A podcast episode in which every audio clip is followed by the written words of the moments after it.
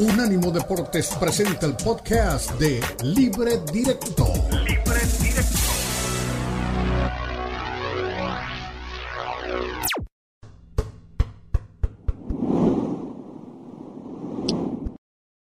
Este es Unánimo Deportes Qatar 2022. Resumen del día 16. Un Brasil de videojuego en la primera mitad dio cuenta de lo que fue la selección de Corea del Sur en un partido de octavos de final que se definió mucho antes de lo que habíamos calculado todos.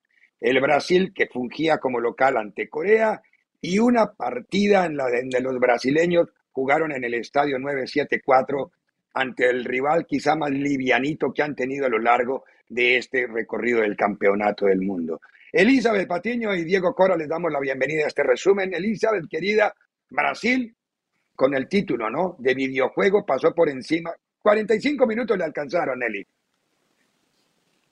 Sí, la realidad es que este partido ya en los primeros minutos estaba prácticamente resuelto. Hay que decirlo, Ricardo Diego, eh, realmente Corea intentó competir hasta el final, logran marcar su gol y ahí eh, tuvieron algunas aproximaciones ya en los últimos minutos, pero obviamente fue un partido donde ya hubo muchos cambios, donde Tite tiene esa maravillosa posibilidad de, usar un cuadro B en el segundo tiempo y aún así seguir compitiendo a buen nivel, ¿no? Y guardar algunas piezas clave. De por sí Brasil ha perdido ya a tres jugadores importantes, no quiere seguir teniendo bajas ya en la parte realmente seria de esta Copa del Mundo, donde Brasil probablemente se pueda ver un poco más exigido, ¿no? Pero lo cierto es que Corea ya en esta instancia, pues no, no pudo competir. No te digo de tú a tú, porque evidentemente esa no iba a ser la estrategia ni la propuesta, pero fácilmente Brasil puede ponerse arriba en el marcador y consigue esos cuatro goles, ¿no?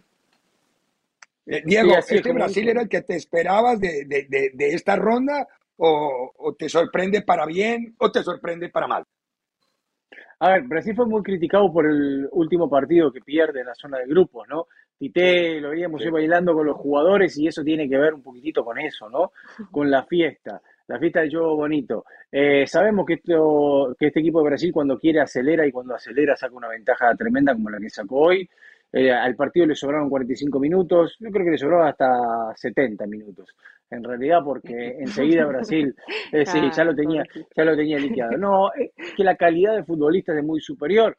La gran duda de este Brasil es lo que hablábamos antes, si se va a animar Tite a usar este equipo tan ofensivo en todos los partidos, porque yo aplaudo a Tite. Seguí usando este equipo, Tite. Por favor, porque da fútbol y espectáculo. Y la gente va a un mundial para ver espectáculo también, ¿no? Y hoy Brasil está poniendo espectáculo en el fútbol, ¿o no? El gol de Richarlison es fantástico. Es, una sinfonía para ponerle música lo que hizo Brasil en ese tercer gol, cuando Richarlison arranca con una jugada que parecía de. En el baloncesto eran los Globetrotters, ¿no? Los que jugaban así haciendo malabares claro con, la cabeza y con las manos. Fue una jugada de esas, de Globetrotter, lo que, lo que hizo Richard, sino, Richard, y no fue de adorno, fue de recurso porque en la pelota no bajaba, entonces le tocó mantenerla a ese nivel para poder tener posesión de la misma. Pero bueno, superior, muy superior Brasil, ahora se verá las caras con Croacia.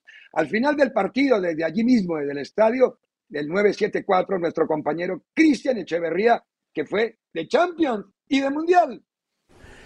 Siguen las noches mágicas de Qatar y más mágicas que nunca. El turno fue para Brasil, que frotó la lámpara y no salió uno, sino cuatro genios para darle la victoria 4 a 1 sobre Corea del Sur y así firmar su pase a los cuartos de final. Croacia lo espera ya en esa fase, una Croacia que está un poquito flojita y no tiene nada que ver con el equipo que fue vicecampeón hace cuatro años en Rusia. Sin embargo, es un equipo europeo y hay que recordar que si hay equipos que se complican para Brasil, son los del viejo continente, no es un experimento o no es una casualidad que al final de cuentas han sido los europeos los que han dejado a Brasil fuera de un torneo o bien también de la final que debería disputar en su país. Claro, Croacia no es ni Francia, Alemania, Holanda ni Bélgica, pero sigue siendo un equipo europeo que puede disputar en cualquier momento. Al final de cuentas, Brasil busca una semifinal en la que también hipotéticamente podría encontrarse a un hijo conocido, Argentina, que antes tiene que hacer la tarea ante una peligrosa Holanda dirigida por el veterano Luis Vangal, que ha prometido retirarse después del Mundial. Eso sí, lo quiere hacer con la Copa del Mundo en el bolsillo. Despertó Brasil, mejor partido de octavo de final hasta el momento y por supuesto ahora estará enfrentando a Croacia en cuartos de final. Soy Cristian Echeverría y sigo aquí desde Qatar con esas noches mágicas que han adornado un torneo que ahora sí llega en la recta final. Recuerde, somos Unánimo Deportes.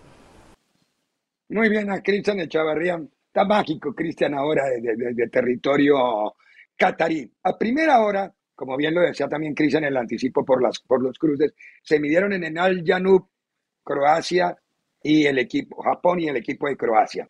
Eh, una Japón que todo el partido lo jugó de igual a igual. Ahí está el estadio, este, este estadio, lo veo y me acuerdo de Diego siempre. Eh, en un estadio y en un escenario de, Eso es raro, con un fútbol. no, no, no, claro, porque es que él estuvo en la. Yo lo veo y me acuerdo de, otra cosa, de otra cosa, sí. Pero, bueno, pero bueno, a ver, partido parejito los 120 minutos, un partido que se fue largo. Yo no vi que ninguno de los dos en los 120 menos más fuera superior al otro. Siempre estuvieron por, por ráfagas, por, tomaba la iniciativa Croacia, tomaba la iniciativa Japón, es más, Japón se pone en ventaja y luego empata el cuadro croata y así les tocó remar ciento veintitantos minutos hasta que llegaron las definiciones de tiro libre del punto penal. Creo que es el partido más parejo, pero no más atractivo de los que hemos visto, Eli querida.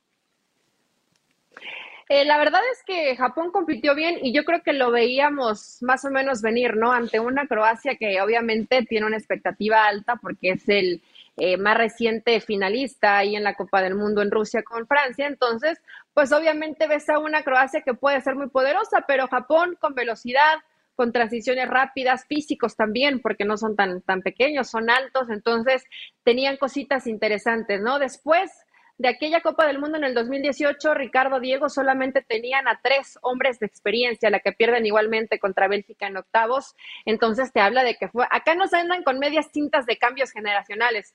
Te cambian a todo el equipo y vámonos a la siguiente Copa del Mundo, ¿no? Es una forma de cómo han venido trabajando estos equipos. Tanto también lo hizo Corea como lo hace Japón, con gente muy joven que van y te compiten de tú a tú son valientes y ya en penales en algún momento tenía que salir esa experiencia, ¿no? Y salió para los croatas en la tanda de penales y pues demasiado tal vez nerviosos, eh, con poca experiencia ya ahí los japoneses, que no es ni siquiera que digas, bueno, es que fueron grandes atajadas, sí muy buenas atajadas, pero también los japoneses creo que al momento de cobrar les veíamos las caras, Ricardo Diego.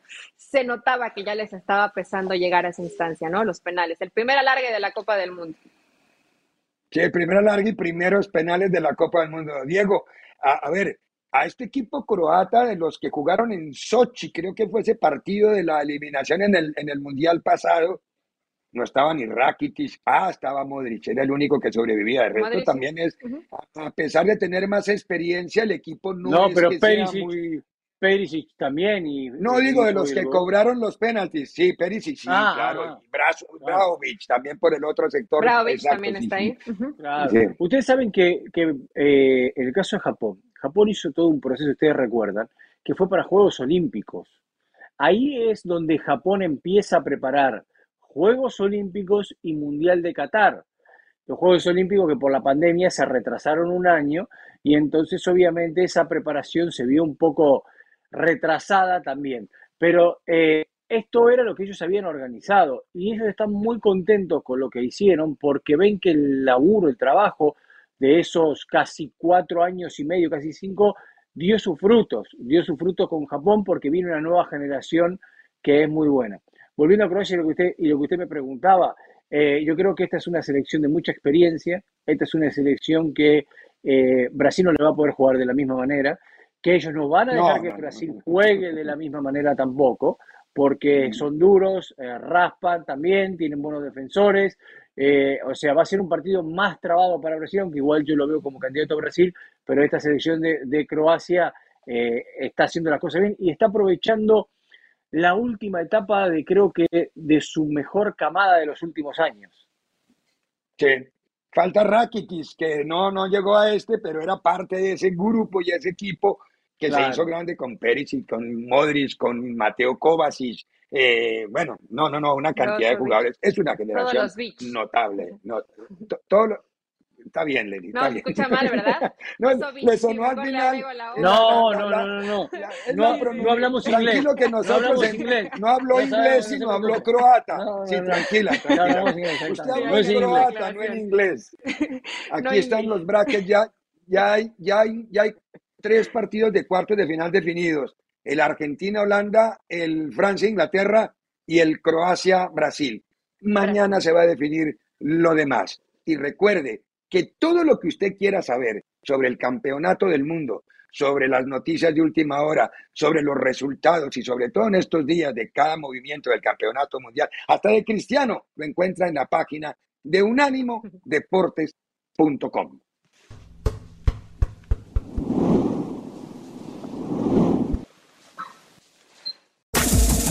Este fue el podcast de Libre Directo, una producción de Unánimo Deportes.